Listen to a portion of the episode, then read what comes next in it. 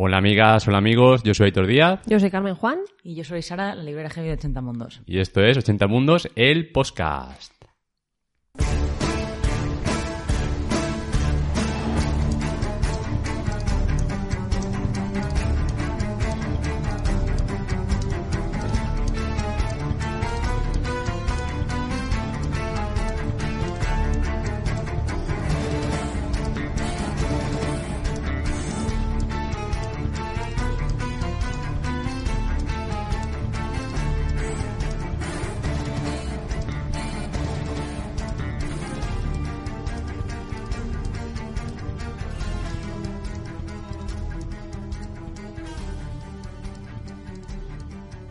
Bueno, y nos reunimos otro día más para un nuevo programa de la cadena de 80 Mundos podcast y radio y musicales y todo lo que nos dé por hacer. Me gusta mucho que digas, eh, estamos aquí otro día más como si hubiéramos hecho Hombre, millo- claro. millones. Sí, sí, sí, estamos aquí siempre pensando en podcast y en qué vamos a grabar. Sí, y en este caso tenemos un especial sobre literatura y ciudad. Cuéntanos, porque fue idea tuya. ¿Por qué? Por, cuéntanos por qué esta idea, ¿de dónde salió? Bueno, yo creo que esta idea sale de que vengo de estudiar filología hispánica en la Universidad de Alicante y es un temazo para muchos profesores. Es Así culpa que, de Eva, es dilo. Culpa, culpa de, de Eva Valero. Pues ya está. Pues oye, sé que hablar de ciudades y libros, pues ¿por qué no? No, en realidad es un tema bastante... No, es un tema súper chulo, ¿eh? además que cuando lo comentaste eh, nos gustó a los tres enseguida.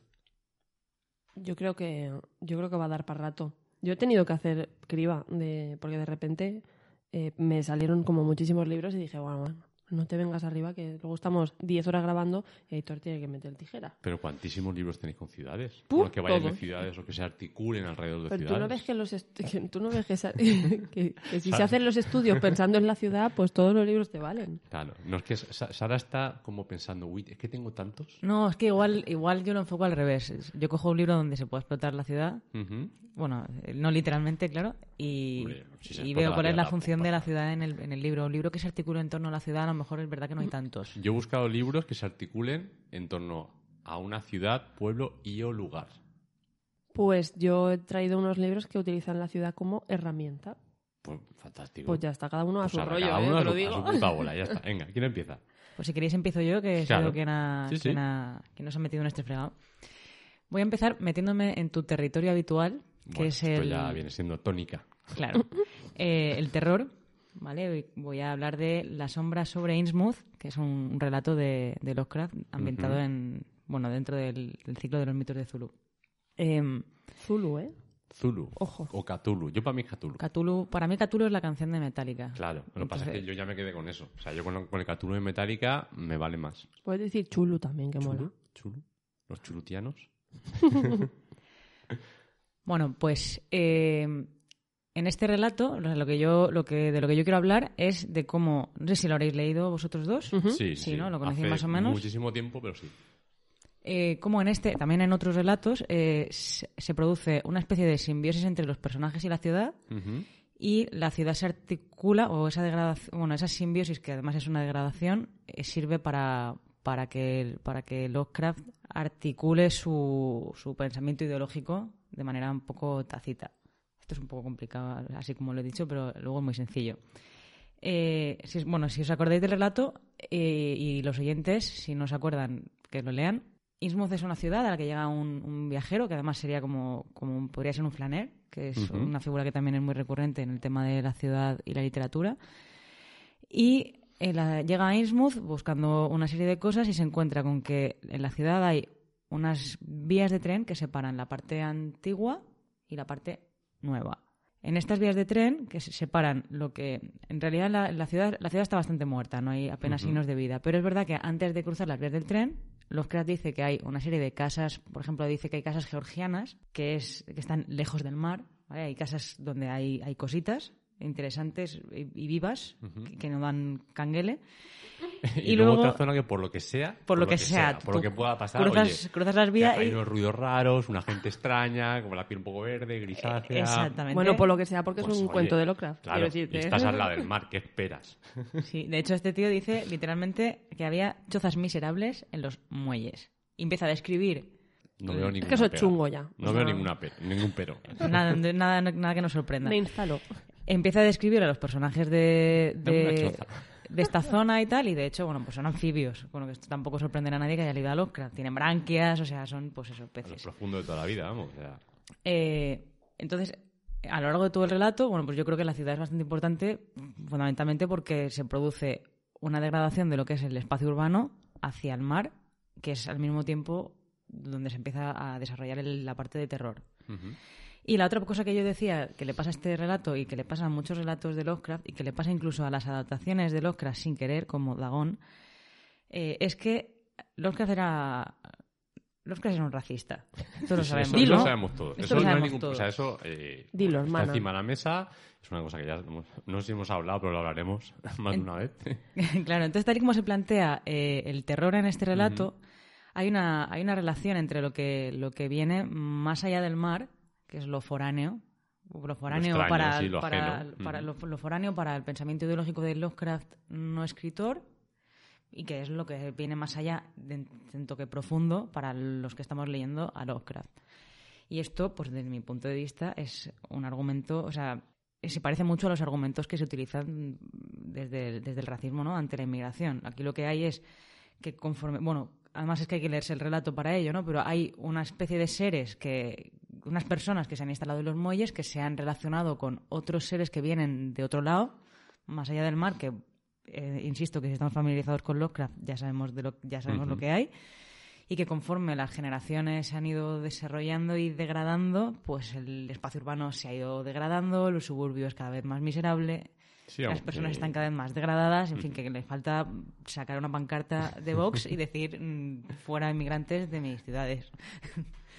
Sí, sí, Pobres sí, no, sí. gracias. Tal cual. Si, si lo llevas por ahí, de luego es un, es, un, es un relato que te deja un poquito tocado. Como, a su- como el personaje. Como- Como el Como protagonista cuando ya, pero bueno, en, pira. la- en las, en las historias de Lovecraft al final todos acaban un poco zumbados. Si no, no empiezan ya. Así que. Sí. Bueno, pues eh, esto, aunque, aunque lo parezca, no es un podcast de Lovecraft. Que oye, igual lo podríamos hacer un día. Eh, pues yo encantada. Yo me lo voy apuntando porque a mí me molaría mucho hacer un podcast de, de Lovecraft. Pues pero seguimos con las ciudades, ¿no? Venga, ¿Le das tú? ¿me toca? Te toca. Vale, pues voy a utilizar esto que ha dicho Sara de los suburbios y tal para que me habéis desorden. Yo tenía un orden, pero bueno, no pasa nada, me adapto porque el directo es lo que tiene. Es lo que tiene. Carmen no sabía para nada que yo iba a hablar de Lovecraft. No, en absoluto. Jamás, Sara jamás hablando de. Lovecraft, pero Eso luego seguro ser. que dice, Yo sigo y diciendo, Bolaño, no sé, que ya yo, verás, ya verás. Yo ahora mismo me gustaría hablar mucho más de Lovecraft. Así que yo creo que un programa de Lovecraft debería de caer. Pues firmo, yo firmo, me, me encanta. Vale, me da igual eh, ahora A mismo tope. Porque No, voy a hablar de otra venga, cosa. Muy bien. Ciudades, barrios. Venga, va. Eh, pues si vamos a hablar de ciudades, vamos a, a la gran ciudad, ¿vale? A New York. Yo me voy a New A York. New York. Me voy a New York para empezar con mis ciudades y me voy a un par de libros de Vivian Gornick. Eh, voy a pasar por ellos rápido, ¿vale? Pero quería tocarlos los dos porque es una mm, escritora que en su en su escritura del yo, esto es como raro, ¿no? Pero sí, en su escritura Sí, del yo, sí. ella escribe libros autobiográficos todo el rato. De hecho, creo, yo creo que no son ficción, pero pero uno de los libros son Apegos feroces y La mujer singular y la ciudad, que publicó pero Feroz es muy chulo. y es, Mm. pues, La mujer singular y la ciudad también. Yo quería hablar de apegos feroces más que de la mujer singular, porque, eh, bueno, básicamente el libro se articula en torno a los paseos que da Vivian Gornick con su madre por la ciudad de Nueva York, que son, por otra parte, el único punto de encuentro que tiene Vivian Gornick con su madre. eh, y que de alguna manera, la única manera que tiene de conversar con ella sin tirarse de los pelos, porque se llevan a matar, es paseando por la ciudad de Nueva York y dejando que en que la ciudad interfiera en sus conversaciones, ¿no? Y que los pavorosos ruidos de Nueva York las interrumpan, Claro. corten un poco la tensión y digan, bueno, bien, Venga, ¿no? hay que pasar un paso de peatones. Y, mm, y además de que eh, el texto está narrado caminando ¿no? por, por Nueva York, lo que hace Gornick es regresar a su infancia y, mm, bueno, ya creció en el Bronx, eh, su familia es judía, entonces tiene todo lo bueno, ¿no? Para vivir en Nueva York, eres judío, vives en el, en el, en el barrio Chunger, eh, te- lo tienes- eh, eres una mujer, que esa es otra. ¿no? Porque Vivian Gornick es una señora eh, ya mayor. Entonces, que esto quiere decir que eh, los supuestos privilegios que tenemos las mujeres en el siglo XXI, pues ella no los ha conocido, ¿vale? Por lo que sea. Por lo que sea, por lo que sea. sea. Un motivo Los raro, privilegios de ser judía tampoco. diciendo, "Ay, fíjate, soy la única que yo no tengo aquí ningún privilegio. Fíjate que no sé, y será por judía, a lo mejor, Pues, pues Eh, por mujer no, seguro, seguro que no. Eh, entonces, bueno, pues tira de este hilo a raíz de las conversaciones con su madre y recuerda de alguna manera su manera de, de vivir y de crecer en el Bronx y mm, su manera de ascender socialmente, eh, siempre empujada por su madre, pero siempre tirada de su madre, quiero decir. Em, se ve en muchos momentos que la, la figura de su madre, que es un ser... mm, Vivian Gornick te lo pinta como despreciable, ¿no? En muchas ocasiones, es Ujú. como, porque me ha tocado esta madre, socorro. Em, la empuja todo el tiempo a salir de un barrio pobre y chungo, y, pero solo un poquito. Porque, sí, porque desaprueba que, eh, que ella se vaya a vivir la ciudad y a vivir, en realidad, a vivir el mundo, ¿no? Porque, porque pues, es una persona muy reconocida en el mundo de las letras, eh, es una persona, por qué no decirlo, famosa y con pasta. eh, entonces, a su madre eso no le sienta bien, porque es como si se estuviera despegando de sus orígenes y de alguna manera se estuviera despegando geográficamente también de, Claro. de su familia, de esta comunidad que la cuida durante su eh, infancia y adolescencia. Y entonces ves el sesgo geográfico también de la ciudad, ¿no? En el cambio de barrio y mm, en cómo se construyen los recuerdos en un, en un barrio pobre y violento, por qué no decirlo, porque además hay mogollón de violencia en el libro, eh, frente a los paseos por la gran ciudad Que tiene de adulta, que es lo que ella ha conseguido, ¿no? Si su madre tiraba de ella, pues de alguna manera Vivian Gornick en estas conversaciones tira de su madre hacia otra ciudad, ¿no? Que es como Claro. más limpia, con otras velocidades, eh, mucho más... Esto es como muy clasista, ¿no? Pero diré porque ella dice civilizada, ¿no? Es, otro, otro rollo. Entonces hay ahí como un espejo eh, muy chulo que, de una persona que lo narra desde los dos puntos de vista porque los ha vivido los dos, ¿no? Claro. Igual Vivian Gornick es tremenda clasista y no pasa nada por decirlo. No pasa nada por decirlo, no, no, no. Si... Su madre también, al contrario, ¿eh? O sea, su, su madre desprecia las, las clases altas porque le parece que le están arrancando algo, ¿no? Eh, entonces o- odia que su hija se convierta en eso. Que es una relación muy tormentosa. Hombre, y además tam- también la ciudad de Nueva York yo ten- la tenía aquí medio apuntada más que nada por, por películas, por Woody Claro, Allen, que claro. también lo usa muchísimo en sus películas, ¿no? Mm. en Annie Hall o Manhattan, o esta última que hizo algo de lluvia en Nueva York, no me acuerdo el título, Ah, no pero es, es básicamente son odas a la ciudad de Nueva York. Sí, también podríamos haber metido un especial Paul Auster ahora que nombráis Nueva York. Pues ya ves, que también... pues ya ves. Y al final esa, la misma ciudad hace que los personajes tengan unos comportamientos distintos, se comporten de forma, como comentaba, diferente, Mm. dando esos paseos y tal. Entonces yo creo que es una ciudad muy importante y que ha influido a muchísimos artistas. Sí. De hecho, en el segundo libro este que publicó Sexto Piso, que está publicando su obra, en La mujer singular y la ciudad, eh, he intentado evitar el- la palabra ciudad en los títulos, pero es muy difícil porque la gente es como muy clara en sus títulos. Venga, ves toda una ciudad, ya está, no vamos a engañar, ciudad. Eh, bueno, la cosa es que Vivian Gornick siempre articula su pensamiento y su, y su persona y su experiencia a través de su relación con la ciudad. Entonces, en La mujer singular y la ciudad, mientras cuenta sus aprendizajes, deja que se crucen otras pequeñas historias que serían como las, las- los cortes de voz que oyes de otros paseantes Claro, de otra en gente la, que en la ciudad. Y eso es muy bonito. Qué guay. ¿Has leído el tercero, el, el que acaba de sacar ahora? No todavía. Joder, no me da tiempo. Si es que nos da la vida. Es que si estuviéramos haciendo un especial novedades, pues a lo mejor me hubiera dicho, ¡buah, chaval! Sí, habrá, habrá contado un poquito. Sí, tiene buena pinta. Claro, no, no, no todavía, no todavía. Pero soy súper fan de Gornick y además de ser una clasista, es una tía que dice las cosas muy claras. Entonces, cuando odia a su madre, pues lo dice, no pasa Ya nada. no pasa nada. y no pasa cuando nada. quiere Todo a alguien, fantástico. eh, pues también lo dice. Ya está. Claro. Me gusta mucho Gornick. Muy bien. Pues yo voy a traer un librico que más que ciudad es un pueblo. Yo es que he traído dos pueblos, de hecho. Dos pueblos y un planeta. Ya. Un planeta. Otras, otras formas de ciudad. no tienes término medio, ¿no? Es O sea, que o voy de un lado a otro. Entonces, este es, eh, a ver si pronuncio bien, Knock Steve, ¿os suena? Knock Steve, Knock em, Steve, como se diga, de Donald Ray Pollock. Vale. es la prim- es- Digo, seguro que no sabemos porque lo Estamos pronunciando.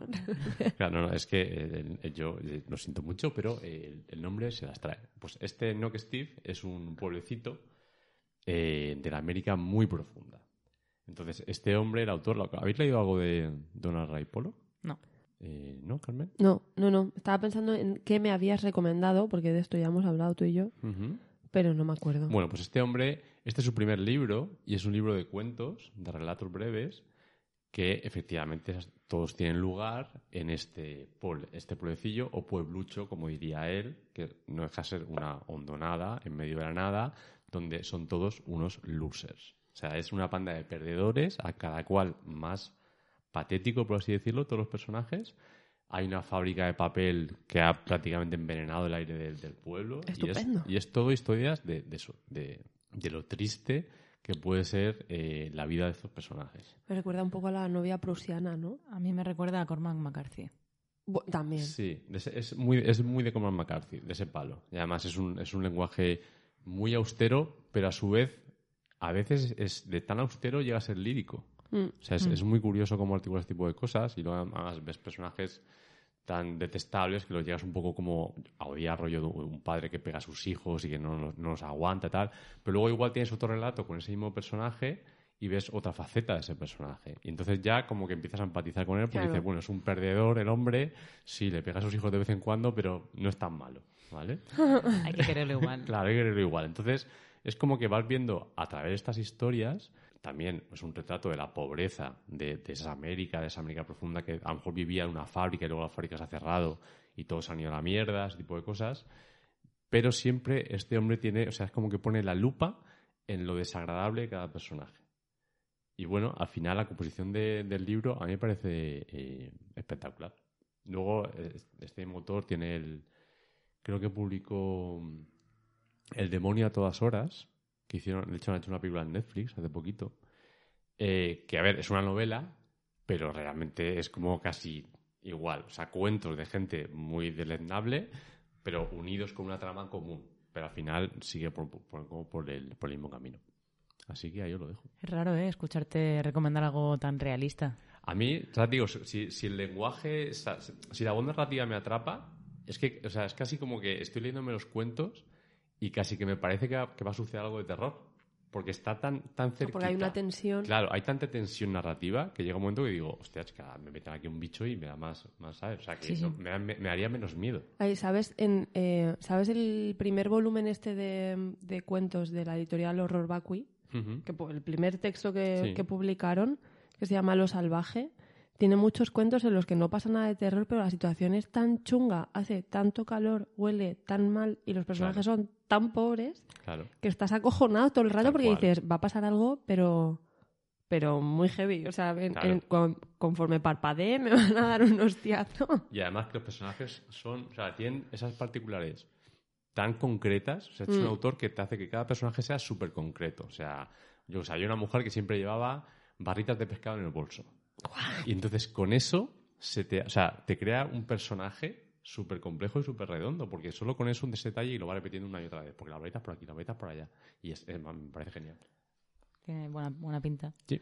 Bueno, pues eh, voy a cambiar el orden para, para hacerle el guiño, a, eh. el guiño a Carmen. Eh, efectivamente, yo he traído una novela de Roberto Bolaño. Es que lo sabía. A tope. tío. No puede fallar. Esto en cada, en cada podcast. Esto va ya- conmigo. Ya, No ya va a ser, ser. ya- o sea, tiene que estar. Esto en el de. Lovecraft también habrá una novela de un año. Hombre, Hombre, claro. también Claro. hablaré de Bolaño. Sí, Como sí, por eso, eso, ya está eso. pensado. Eso ya está hecho pensado. ya. Claro. Sí, de hecho lo ha propuesto, ah, los ha saltado, los ha soltado juntos para que hagamos eso y ella pueda meter su bolaño en Sí. Está- así. está- sí, está todo pensado. De verdad. Pues voy a hablar de Nocturno de Chile. Que además tiene una curiosidad, eh, que es que esta novela, cuando la escribió Roberto... eh, Su Roberto- amigo ya, ¿sabes? amigo Roberto, claro. Sí, es que me llamó Roberto otro día, tal, me preguntó a ver si esto. Si me la, llaman, me, si la llaman me muero, Sí. ¿eh? Porque la ya guay, tiene que ¿eh? llamar por... Uy, uy, uy. Bueno, esta novela se llamaba Tormenta de Mierda y, y cuando Buen Cierto, título. Herralde cierto. le dijo, no, no Roberto, así no se va a llamar. Y entonces se llamó Nocturno de Chile. Nocturno de Chile habla fundamentalmente sobre la dictadura de Pinochet. en- Es que era un buen título, eh, te lo digo. A mí me gustaba más el primero. Sí, y yo creo que el Nocturno de Chile no, no he hecho los deberes bien. Puede ser Estrella Distante, que también habla de lo mismo. Pero bueno, da igual. Creo, yo creo que sí era esta. Es una novela que habla... O sea, la voz de la novela es un, cura que da clases de marxismo a los, a los generales de, de Pinochet. Para que ellos sepan conocer al enemigo, ¿no? Y, y bueno, y diréis, ¿y dónde coño está la ciudad? Porque me hablas de esto? Hombre, ¿Qué Chile? Chile está en el título. Ahí está. Sí, ¿Eh? sí, Chile está en el título y, y aquí pasa una cosa interesante que es que los espacios donde se desarrolla lo que podría ser lo público, lo cultural o lo, o lo, lo- lo que asociamos normalmente a la ciudad no se producen en la ciudad porque la ciudad está tomada por el ejército, sino en, el inte- en espacios interiores. Hay dos espacios, hay dos edificios o dos lugares que están a las, uno a las afueras de la ciudad y el otro no tanto, donde se desarrolla todo este tipo de cosas.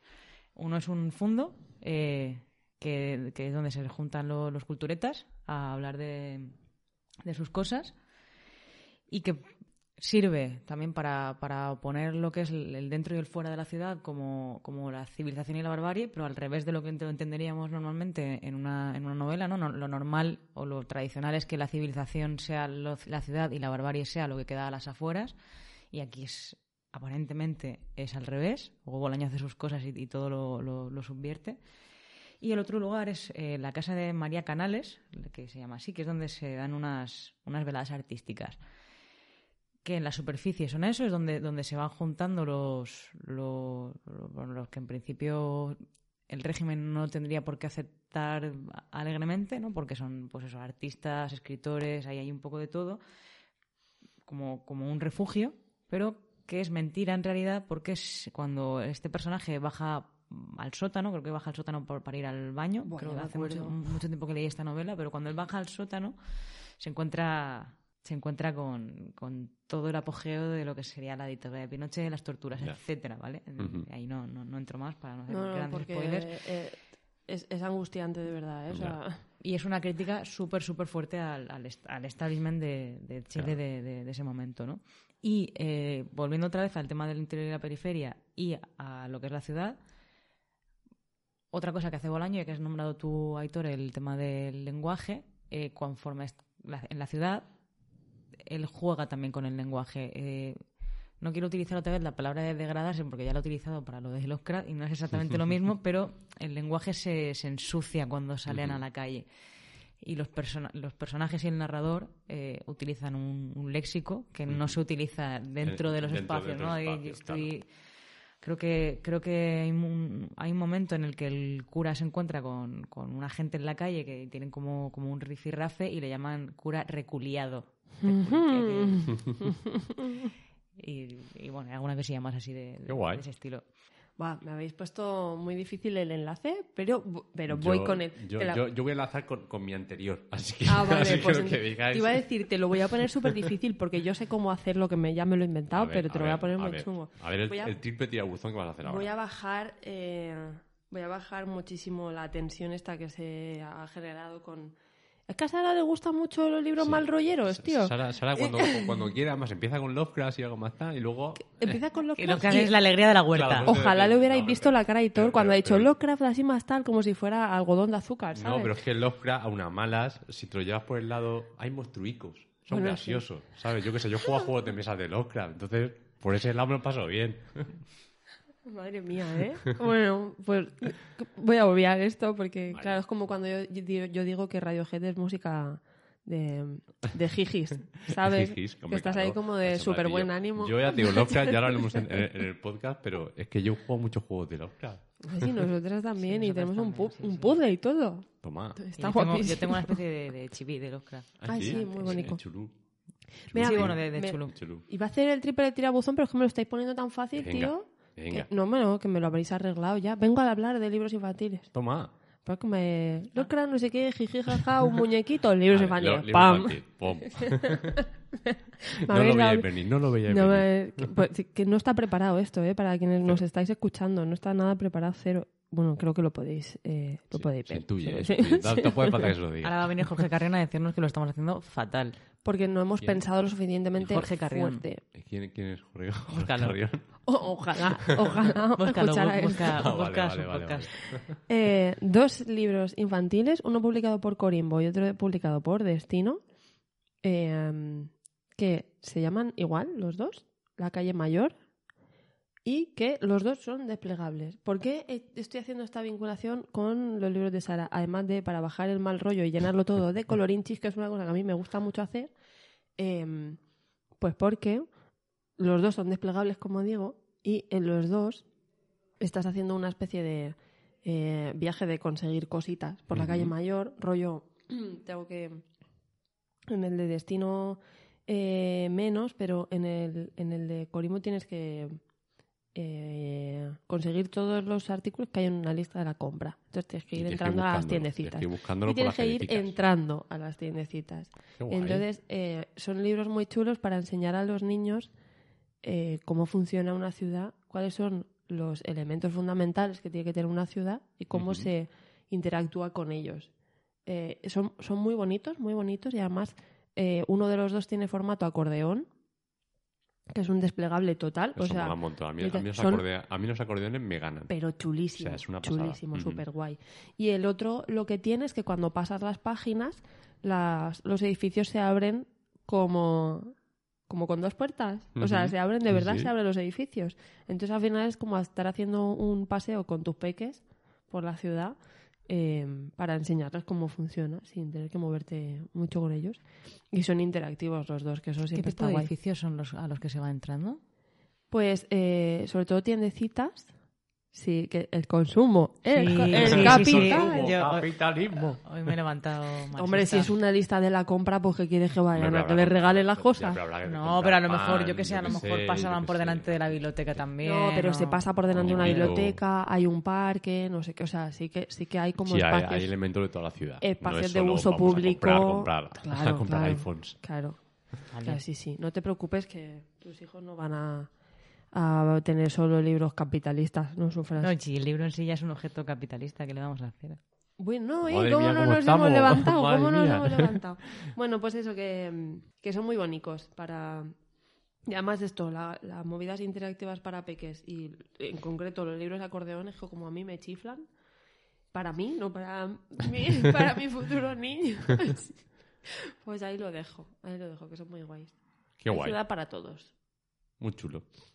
Pues eh, yo voy a enlazar, pero con el que he traído yo antes. El enlace con el, con el tuyo, o sea, era un muy libro infantil, Te lo puedo dividir. desplegable.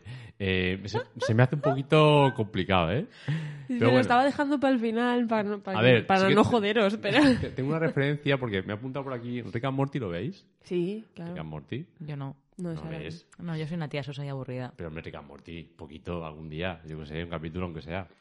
Bueno, pues que sepas en Rick and Morty hay una, una especie de trama horizontal que es la historia, la historia de la ciudadela. Ah, sí. Claro, entonces dije, ciudad, Rick and Morty, ciudadela, ¿por qué no? Y entonces es otra forma de, para ver, ves una serie de dibujos que no tiene ningún sentido, ciencia ficción súper alocada, con una ciudad, cada. Y oye, lo usan de fuente de inspiración, está muy guay. ¿Vas a hablar de Ricky Morty? No, No. no, voy a hablar Ah. más de Rick and Morty, pero es un apunte, es un, es un como, a ver, libros infantiles, eh, acordeones, Rick and Morty. Sí, es que- como el monstruito que todo es lo que chulo, hay, sí. ¿sabes? O Me sea, habría encantado que en un programa de libros hablaras de una serie, o sea, podría ser. Sí, sí, ¿Por Rick no? yo si quieres hablo más de Rick and Morty. Podría estar hablando de las cinco temporadas de Rick and Morty. Me encanta Rick and Morty. En fin, eh, mi siguiente libro es Winnesburg, Ohio. ¿Os suena? Winnesburg, Ohio, ¿no, verdad? Bueno, Bueno, el autor es eh, Sherwood Anderson Vale. y esto es igual que el que os he comentado antes, de, de Pollock. También es un pueblecito. Hay una calle mayor, si lo quiero enlazar con tus... Madre mía, estamos que lo tiramos. Está infantiles. todo cosido, vamos, Pero, perfecto. a diferencia del libro de Pollock, aquí el lenguaje es mucho más lírico, mucho más agradable y es al revés, o sea, te da mucho buen rollo leértelo. O sea, hay historias que a lo mejor son un poquito nostálgicas, un poquito tristes, es realismo, o sea, no hay ni bichos ni nada por el estilo, pero eh, te estás leyendo los, los- cada uno de los relatos de estos habitantes del pueblecito y como que te da muy, muy buen feeling. O sea, el, el- digamos que el personaje que va hablando, que va interactuando con los personajes, es un periodista del pueblo, que simplemente pues escribe historias de los habitantes de las tienditas que hay en el pueblo, de lo que le pasa al de la tienda, de, al de la panadería, al de que trae la leche, sea, todos. Y es un libro que está muy guay. ¿Que te estás teniendo una crisis de edad o algo? No, no, no, es que este que libro... ahora este libro- realismo, no sé qué, No. todo buen rollero, ¿qué pasa? ¿Estás bien? eh, ¿Te encuentras? eh, eh, ¿Necesitas no. algo? y todo? Necesitas ayuda. Venía de mal rollo y ahora me he ido buen rollo. Creo que mejor empezar por el malo y ir al bueno. A ver, yo este libro me lo leí hace muchísimo tiempo y creo que para si, si quieres construir una antología en base a un lugar, tanto este como el de Pollock, es que son referencias absolutas. Porque es en plan, la forma de hilar, que luego no es tan complicado. Tú escribes tus 12 cuentos, tus 15 cuentos, lo que te dé la gana, siempre y cuando estén en el mismo, ubicados geográficamente en el mismo sitio, y luego los personajes los puedes ir haciendo que salgan y entren de un Claro. cuento y de otro. Y luego te queda todo como muy... Bueno, como de un espacio físico, ¿no? O sea, que- Claro, sí. exactamente, y es muy sencillo. Entonces, si quieres construir una historia, ya sea novela, ya sea antología de cuentos, en base a un lugar, creo que son dos libros maravillosos. Pues hablamos de, de un libro muy parecido, no sé si en el anterior o, o hace dos podcasts, el de Yuri Buida. Lo, Sí. lo mencioné, lo mencionaría yo porque soy quien suele hablar de, de, nar- y- de narrativa. Eh, que es lo mismo, ¿no? Claro. Que además lo tuvimos para un club de Sí, lectura. la novia y- prusiana, lo he mencionado Sí, antes sí, porque sí. me venía. Y es un pueblo que es, bueno, el pueblo no existe, es el pueblo de este señor y hay personajes y, y van saliendo de un sitio a otro Claro. y pasa lo que decía también en el- lo que decías tú también en el primero de los libros que es que hay personajes que son odiosos o- y luego son más amables. Claro, O vas luego vas, más. descubres facetas distintas y tal. Mm. Bueno, ¿otro más? ¿Tienes otro más? más? sí tengo tengo uno más pero Venga, ya va. me voy completamente ya por las ramas a otra cosa completamente diferente Pues ya, sí, sí, sí, ya, vas a- ya verás mis ramas ahora. Voy a hacer lo que, lo que tenía que hacer. Yo, yo no, no lo de narrativa y ensayo, pues un ensayo. Eh, el arte de leer las calles, El arte de leer las calles. El De- título me parece genial. de Fiona Songel. Es un ensayito eh, bastante breve que viene a ser una historia de la Flannery. ¿Pronuncia bien, Carmen? Buah, súper. Yo voy a hacer como Nuria, no voy a corregir pronunciaciones porque no soy yo Ya, quien y- para esto, pero lo has hecho muy bien. Vale. Muy bueno, pronunciado, fantástico. Ya la puedes explicar un poco. Eh, ¿Qué has hecho? ¿Qué me estás contando? Una, una historia de la Flannery a partir de, de Walter Benjamin y sobre todo centrada en las ciudades de Berlín y París. Dicho esto, que es la Flannery, el flaner, lo he nombrado antes. eh, Sí, sí, sí. Es el paseante, es un paseante que va sin rumbo y es un concepto que viene de- de- del 19, sobre todo Baudelaire- Baudelaire. Iba a decir- iba a decir, mm, ¿Qué ibas a decir? ¿Qué ibas a decir? Confiesa. Baudelaire. Yo, yo creo que a nadie le va a importar, ¿eh? bueno, o no le va a importar mucho. Nietzsche. Eh, bueno, este personaje, eh, o sea, esta figura es interesante para hablar de, de la diferencia entre los espacios públicos y los privados. ¿no? Y, de, y también se puede utilizar una perspectiva feminista, que es lo que Fiona Songel hace al final del libro. ¿Por qué? Porque para ser flaner, el flaner fundamentalmente es un paseante que no es visto y que mm, la ciudad le sale a su encuentro. Y, en- y para estar en la, en la calle tiene que pasar dos cosas. Una, tienes que tener el suficiente poder, entre comillas, como para poder habitar el espacio público y no estar enclaustrado en el espacio privado, que en esa época eh, pues estaba muy dividido, ¿no? El espacio privado es el que es el de la mujer en esa época y en muchas otras anteriores y el espacio público es el del hombre y para no ser visto, pues si eres un hombre, pues fácil, pero si eres una mujer y más no es tu espacio, pues mucho más complicado, ¿no? Claro, es que tienes como el rombito ese de los Sims en la cabeza, ¿sabes? Hola, estoy aquí, ¿qué pasa? Muy bien. Además, bebe mucho de, de la revolución de las flanes. sobre la, todo en la última dicho, parte. o sea, es que sí, es un sí, por eso. capitulito, pero para, para mí es lo, lo- que es lo más, lo que sí, más me lo más interesa a mí, reseñable. ¿no? Mm. Pues como Sara ha hecho una cosa de estas de... Nosotros tenemos asignados, aunque Aitor hoy se va a saltar. Sí, no. Somos expertos Todavía- en saltarnos todavía cosas. Todavía no te queda, todavía te queda. Eh, como Sara normalmente eh, nos habla de ensayo y eh, yo normalmente traigo eh, pues poesía Infantil. Infantil, Infantil, sí. el infantil ya lo he check, tocado. ahí check, muy bien. y me, cuando pensé en traer un poemario, pues pensé enseguida eh, variaciones romanas de Andrés Catalán. Y de repente dije pues que ya he hablado de este libro en este podcast no sé si os acordáis pero cuando salió como novedad pues os hablé de un poemario que recorría Roma haciendo como variaciones sobre textos y sobre espacios eh, de la ciudad de Roma y de la cultura clásica romana y de sus ruinas, etcétera, ¿no? Como pasando por muchos autores que ya han, pasado por esa ruina.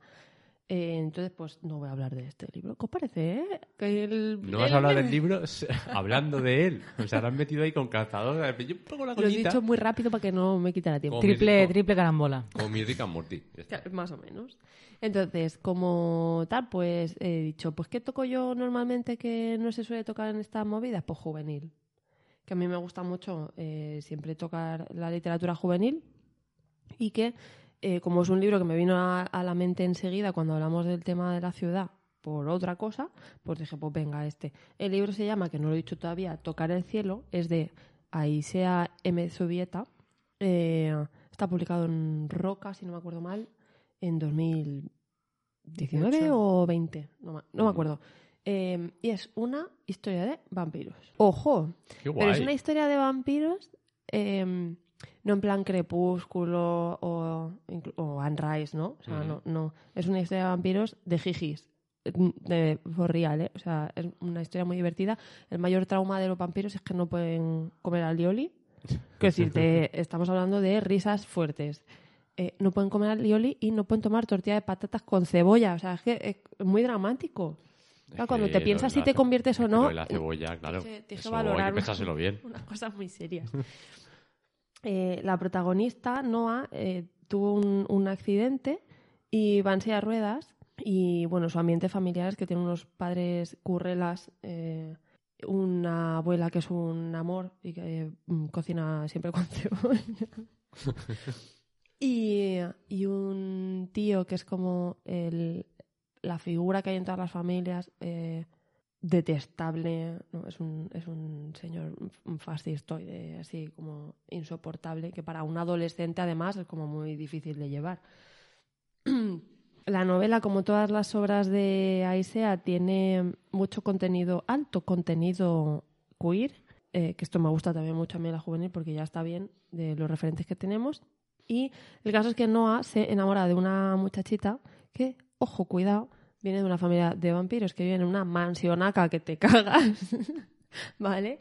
Que está como a las afueras de la ciudad. La ciudad eh, de la que estamos hablando es Madrid y es un Madrid real. ¿Qué quiero decir con esto y qué tiene que ver esto con literatura y ciudad? Pues, como decía, yo traigo ciudades que funcionan como herramienta para hablar de otras cosas en las novelas que traía. En Tocar el cielo, que como he dicho antes, tiene una protagonista con, eh, con dificultad de, de movimiento, pues eh, claro, dificultad de movimiento porque la ciudad así, así lo consiente. Eh, nos habla de un Madrid muy difícilmente transitable por una silla de ruedas, muy difícilmente. ¿eh? Eh, y no es que esté todo el tiempo haciendo hincapié ahí, pero sí, Pero te, lo sí ves, abre lo- los ojos al muestra, lector claro. y, y claro, piensas, vale, por o sea, claro, todos vivimos en ciudades que tienen aceras muy estrechas, como Ujú. para pasar con una silla. Todas tenemos, todas vivimos en ciudades que mm, tienen o vaya el ascensor de acceso al metro para personas en silla de ruedas o en, con, con carros de bebés roto o la entrada cerrada porque ha entrado agua y no sé qué. y, o sea, eso no es que reduzca la movilidad de las personas, es que impide su normal claro, tránsito. no, pueden, no pueden eh, acceder a esos claro, servicios. ¿no? Entonces pasa una cosa muy chula que yo no sé si eh, yo no sé si es consciente Aisea de, de haber conseguido esto. Ojalá sí. eh, ojalá esté muy orgullosa de esto.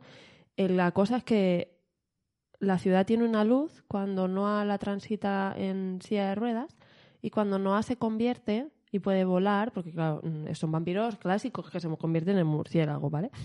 Eh, cuando consigue volar, Madrid tiene una luz ultra brillante, dorada, preciosa, eh, porque claro, porque la protagonista se puede mover de otra manera y entonces de repente aparece un Madrid muy diferente Claro. al que por otra parte estamos acostumbrados, ¿eh? Porque si tú piensas Madrid, yo desde luego desde aquí pienso en una velocidad mm, que yo es que no la puedo soportar, o sea, no, no, No, vas, encuentro con la palabra. vas prisa a todas partes. Yo llego a Madrid, llego a la estación, me dan la sí, sí. ansiedad y se me quita la ansiedad cuando vuelvo a mi casa, ¿eh? Sí, O sea, te lo digo. Y eso que te puedes tomar un relaxing cup of café con leche. en Plaza Mayor, sí. Eh, Pues eso, ¿no? Además de pensar en la, viol- en la velocidad, piensas en, en un ambiente casi respirable, en una luz así como medio gris, ¿no? Porque hay muchísima polución, pero también porque pues los edificios son muy altos, las calles eh, son de difícil tránsito, etcétera, ¿no? Para una persona con la movilidad reducida, pues no te digo nada. Claro. Entonces es muy chulo este cambio de luz de repente. Yo no sé si es consciente, de verdad te lo digo, pero a mí me pareció brillante. O sea, dije, mira, te has marcado aquí una Qué guay. muy guay. Sí. Entonces, bueno, pues creo que podemos conseguir que las ciudades sean otra, Otra, vaina. Sí. Ya está, esta es mi, re- esta es mi reflexión. Esta es tu reflexión. Tengo que decir de- de que es una, es una novela muy, muy divertida. Muy divertida. De echarte unas risas fuertes. A mí me recuerda alguna que leí yo de vampiros cuando era crío, también era del humor, pero no me acuerdo ahora. cuál- no sé, igual era alguna de Roald Dahl. Puede ser. Me- Ah, sí. Me sí. suena no me acuerdo, bastante. sí, pero sí. Pero, pero sí, sí, a mí el rollo vampiro y humor. Dentro, estoy dentro. I mean. Sí, sí, yo a tope. Feten. Pues yo el último que traigo, ahí sí, me tenía, lo tenía que poner. Digo, no sé cómo, pero lo voy a meter. Y es eh, Crónicas Marcianas, Muy bien. de Ray Vale. Bradbury. Hombre, lo tenía que meterlo. Digo, si, si no habéis leído, tenéis que leerlo. Quien sea que esté escuchando, leedlo. Ir, correr a 80 Mundo, lo compráis, lo leéis y luego ya seguís escuchando el podcast. No pasa nada. Pero vamos, al final, claro. Yo no me puedo ir. Al final, ¿cómo? Yo no me puedo ir. ¿No te puedes ir? Mm, pues aquí, en pero- acabar el podcast tienes que leértelo, ¿eh? pues a ver, Crónicas Marcianas no es que se articule en torno a una ciudad, pues se articula en torno a un planeta. Que al final, y bueno, según cuenta la, la leyenda, Bradbury realmente ni siquiera tenía todo orquestado en torno a, a Marte. Pero el día antes de, de enseñárselo a un editor le dijeron, es que queremos una novela. Haz que todo tenga así como Es que esto sentido". no tiene ni puto Claro, sentido, y Ray. entonces pues, cambió así unos titulitos, tal, no sé qué, y al final, venga, pues en todo Marte. Pero yo creo que es una obra maravillosa donde a través de relatos breves, que algunos tienen, bueno, muchos no tienen que ver con nosotros, pero sí que te cuenta como la vivencia de la humanidad en Marte y además también es una crítica a la sociedad de aquel entonces, también tiene muchísimo humor. Hay, por ejemplo, un relato que es maravilloso, que es el de la casa de Asher 2, que coge la casa de Asher de Poe y se monta ahí una, una paranoia súper divertida, criticando a todos aquellos que critican la ciencia ficción y la fantasía en su época, por considerar una literatura menor, por así decirlo. Y entonces, no sé, me parece una, una forma muy divertida y muy ocurrente de transmitir cómo va evolucionando, en este caso, un planeta. ¿Vale? Que podría ser una ciudad, podría ser un pueblo, pero en este caso es un planeta. Y además vas viendo cómo distintas expediciones llegan a Marte. En un momento dado también interac- interactúan con la cultura marciana. Al principio del libro, digamos que están los marcianos, y al final del libro, pues ya no están del mismo modo. Entonces se ve el paso de la humanidad a través de, o sea, lo que ha ocasionado en el planeta. Y yo creo que, no sé, me parece un libro redondo. Yo es que, mm, eh, le he dado el pause para que Sara se fuera a leérselo. Tienes que un poquito. No, me- un a mí me, me interesa, ¿eh? No, no te creas que algún, no. algún cu- cuento ahí de vez en cuando, tal. Yo creo que te va a gustar. Vale, vale. Ya me voy.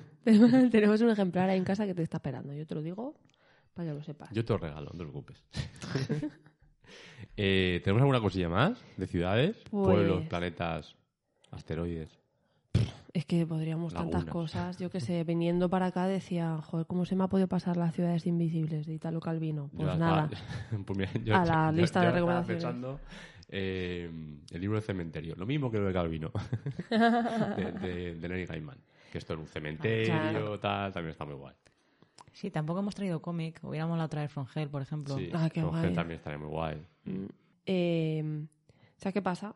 Que en realidad como ciudad es, en verdad, o esta interpretación de ciudad que estamos haciendo es espacio habitable, que es espacio público y espacio privado y Donde sus ocurren cosas. interrelaciones y todo esto.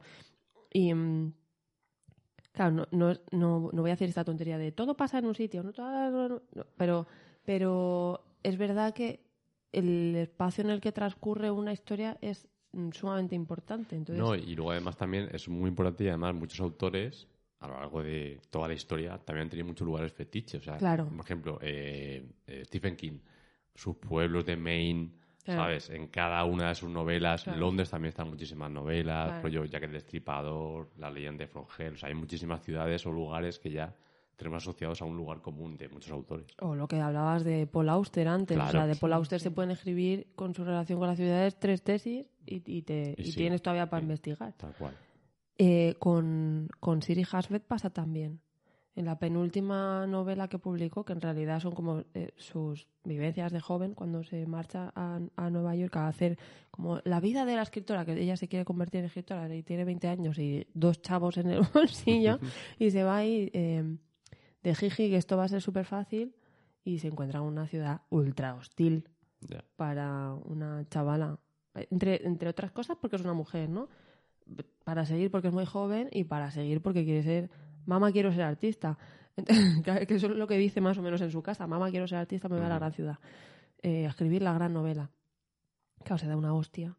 Eh, pero se da una hostia contra la ciudad. Claro. Quiero decir, de la ciudad la expulsa, le dice, "¿Pero ¿qué me estás contando? Esto lleva un ritmo y tú no estás dentro. ¿sabes? Funcionamos, eh, funcionamos, no, la ciudad funciona sin vosotros. Sí, sí, la ciudad al final es, es un ente más. Entonces, en muchos, en muchos libros, en muchas películas, funciona así. Tanto de inspiración como como un ser vivo. Que da, Sí. que da pie a los personajes a que ocurran esas historias. Sí, yo estoy completamente de acuerdo ¿eh? con vosotros. estoy ahí dándole vueltas a Crónicas Marcianas. Crónica marciana muy a tope. Bueno, que podríamos seguir, pero no vamos a seguir No, porque la gente no. también tiene un tiempo limitado Sí. y han llegado ya Nos con el coche a su sitio. y a que eso. nuestros programas sean eh, de entre media hora y una hora. Nos hemos pasado ya, ¿no? No, llevamos 46 minutos. Ah, pues ya Ah, está. muy Vamos a parar aquí con toda la dignidad. Claro, con toda la dignidad hemos dicho, mira, no hemos clavado, lo teníamos preparadísimo. Teníamos un guion, una escaleta, todo, todo, todo. Si sabemos que os gusta así. Claro que sí. Y así nos, nos vemos en el próximo con más ganas.